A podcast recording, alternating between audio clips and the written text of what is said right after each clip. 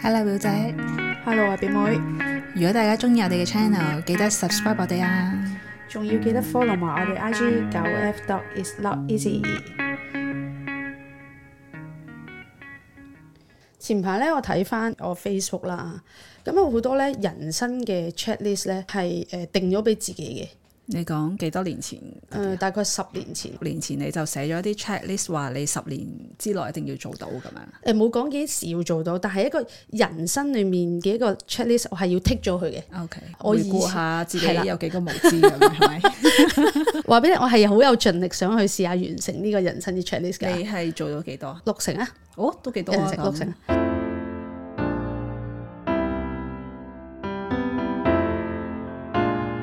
第一樣咧就係即係二十代嘅時候嘅 checklist。係啦，第一樣嘢就係我要去跳降落傘。嗯我想講翻我跳嘅時候咧，我的確係懷住一個好完成夢想嘅一個心情去跳呢個降傘。記得嗰陣時喺誒澳洲咧，咁我係要搭三個鐘頭車去到嗰度啦。等上去嗰個飛機嘅時候咧，我好期待想上去完成呢一樣嘢，但係呢一樣嘢咧，事後我諗翻起，其實對於我嚟講。人生上面有冇一啲咩嘢嘅幫助或者反思咧？好似又冇，但係好似唔就係完一定成咗要一樣嘢唔嘅。係一定要反思噶嘛。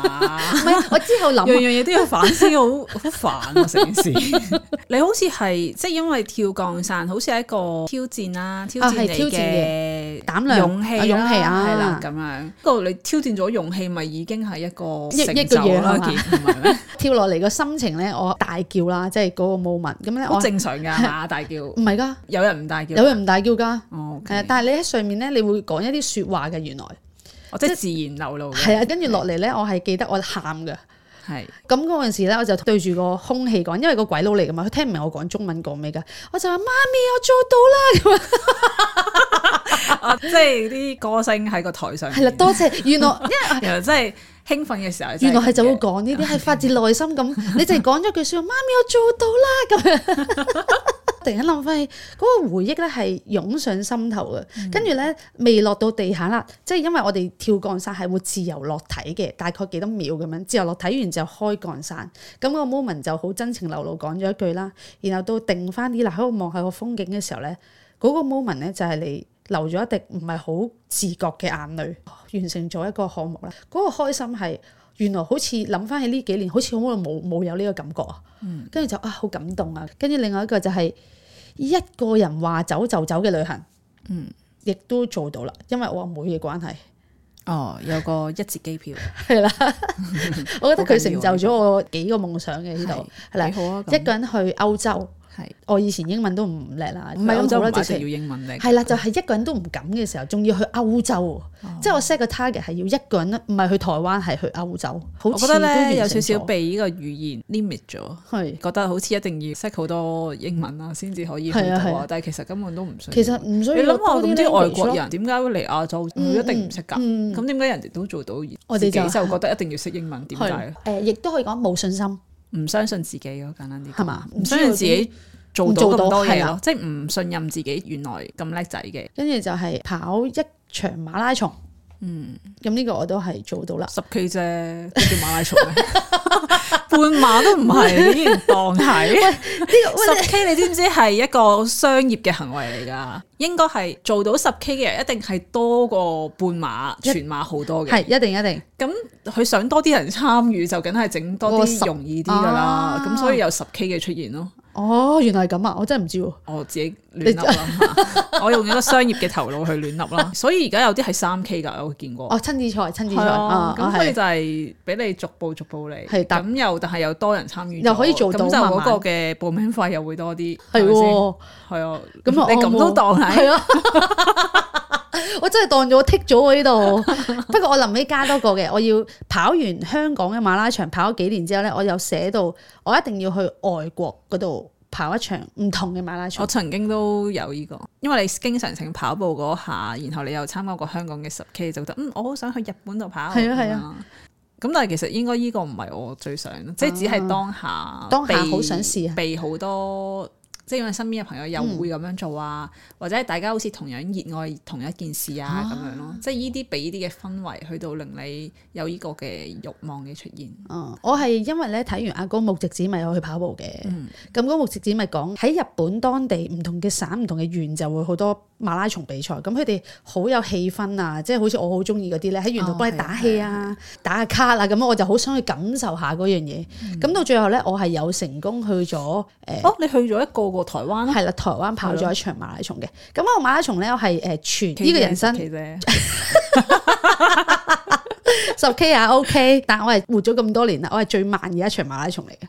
即係台灣因為我係不知不覺俾啲風景吸引咗去打卡啦、影相 OK 啊啦啦，其實 enjoy 啊係啦嘅咁最緊要當下係係完成嗰個賽事，你就覺得自己做到嗰個嗰個嘅係堅啦持。同埋你好似喺台灣咧，你冇試過跑去嗰條馬路咧，你沿路好新奇啊！對於我嚟講，即係唔係當嗰個十 K 係跑步咁樣啦，嗯因你為好我享睇受啊睇咁光樣幕咯直。子佢係試過喺法國度跑噶嘛，嗯佢係喺波波爾多啊，咁佢係搞笑嘅係跑去唔同嘅 checkpoint 嘅時候有酒飲㗎，喂，好正啊！呢係個啊，但係其實做運動唔應該飲酒㗎嘛，哦係啊所以佢好似係完成唔到嘅，即係好似一個活動好開心咁參與，我好開心啊！呢個仲有完成咗就係去台灣單車環島遊，做咗 啦，誒呢個用電單車嚟完成咗，哦，即係有少單車少 tricky 誒 adjust 咗，咁 OK 啊，電單 車，嚇但係你車牌喎，誒我坐人車未 完成咗，哦咁但都叫 啊，途但係途中途中我有踩過單車嘅咁如果咁樣我都做咗啦。咩咧？我做咗喺火車環島咯，我試咗啊，真係係咪真先？真噶，我真係火車環島啊， O K，咁 咪住呢個係你咪你嘅夢想先，唔唔係啊，係即係純 O K，粹純係粹我做中意火車 咁，所以 就做咗呢件事。呢個就係我嘅 list 裏面我寫咗而我又做咗嘅。係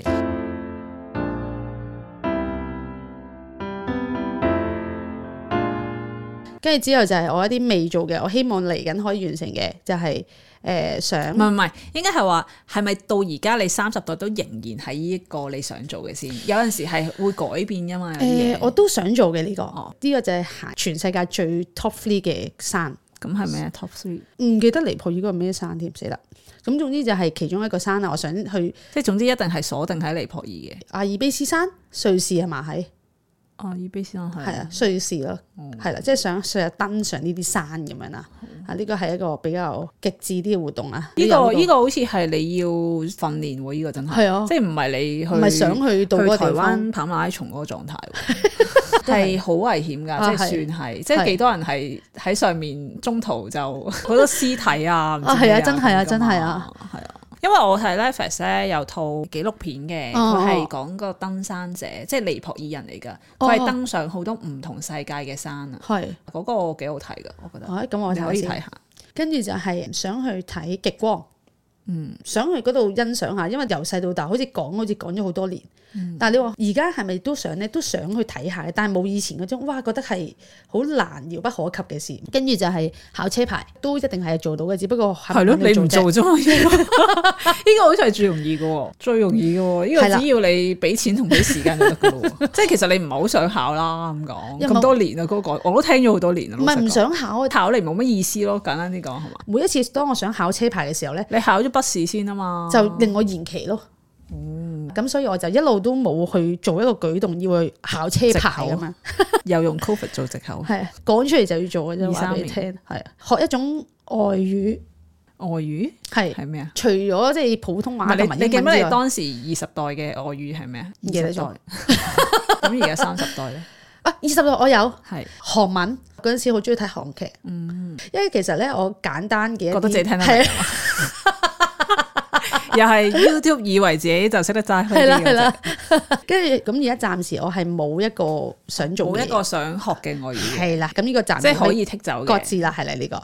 好，跟住就係我要去誒、呃澳洲潛水， O K，即係呢嗰個個係唔需要考任何牌照就已經可以做到嗰只嘅潛水係咪？定誒、係要考一考？要考牌。嘅，要考牌潛深啲嘅，如果咁啲樣啲嘅，講，即係其實係要去考潛水牌係咪？應該係要咁樣話。 我應該係咁啊，你連冇潛水牌都冇，你就係我想去 潛水， 可能我。咯，連第一步都未有咩？你你咁樣講咧，可能就令到我諗到，哦，原來我係要考一個牌，就想去澳洲潛一潛水嘅，好啊係啦，呢個就係其中一個啦。跟住再有一樣嘢就係、誒、買樓呢個我細個已經有噶啦，呢個但係我仲未做到嘅，呢咁都個係人生嗰個 checklist 嚟咁好嘅。多人都做唔到嘅。係啦好多人咁所以50歲都就係做唔到嘅嚟緊我睇下今年啦，今年睇下可唔可以完成一啲啦。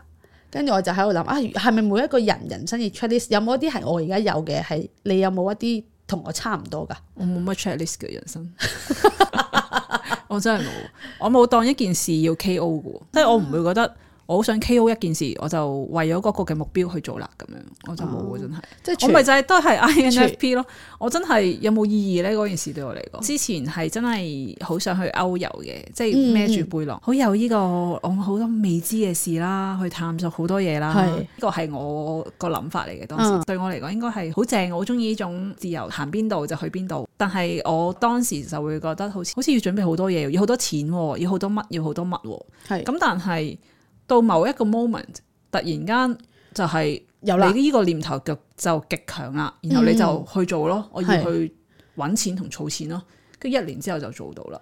突發性即係可能我呢個念頭係潛藏咗喺我度好耐噶啦，係咁但係啊我放低咗，到幾時會攞翻嗰個力量出嚟去實踐呢？咁、就係真係時機嚟嘅，呢、個對我嚟講。嗯係啊，即係我冇強迫自己一定要做到，但係如果我嗰個念頭係好強烈嘅時候，我就要去做咯。嗯，好啦，今集係咁多啦，記得可以留言俾我哋，同我哋講下你哋有冇啲人生 checklist 啦，多謝大家收聽，拜拜拜拜。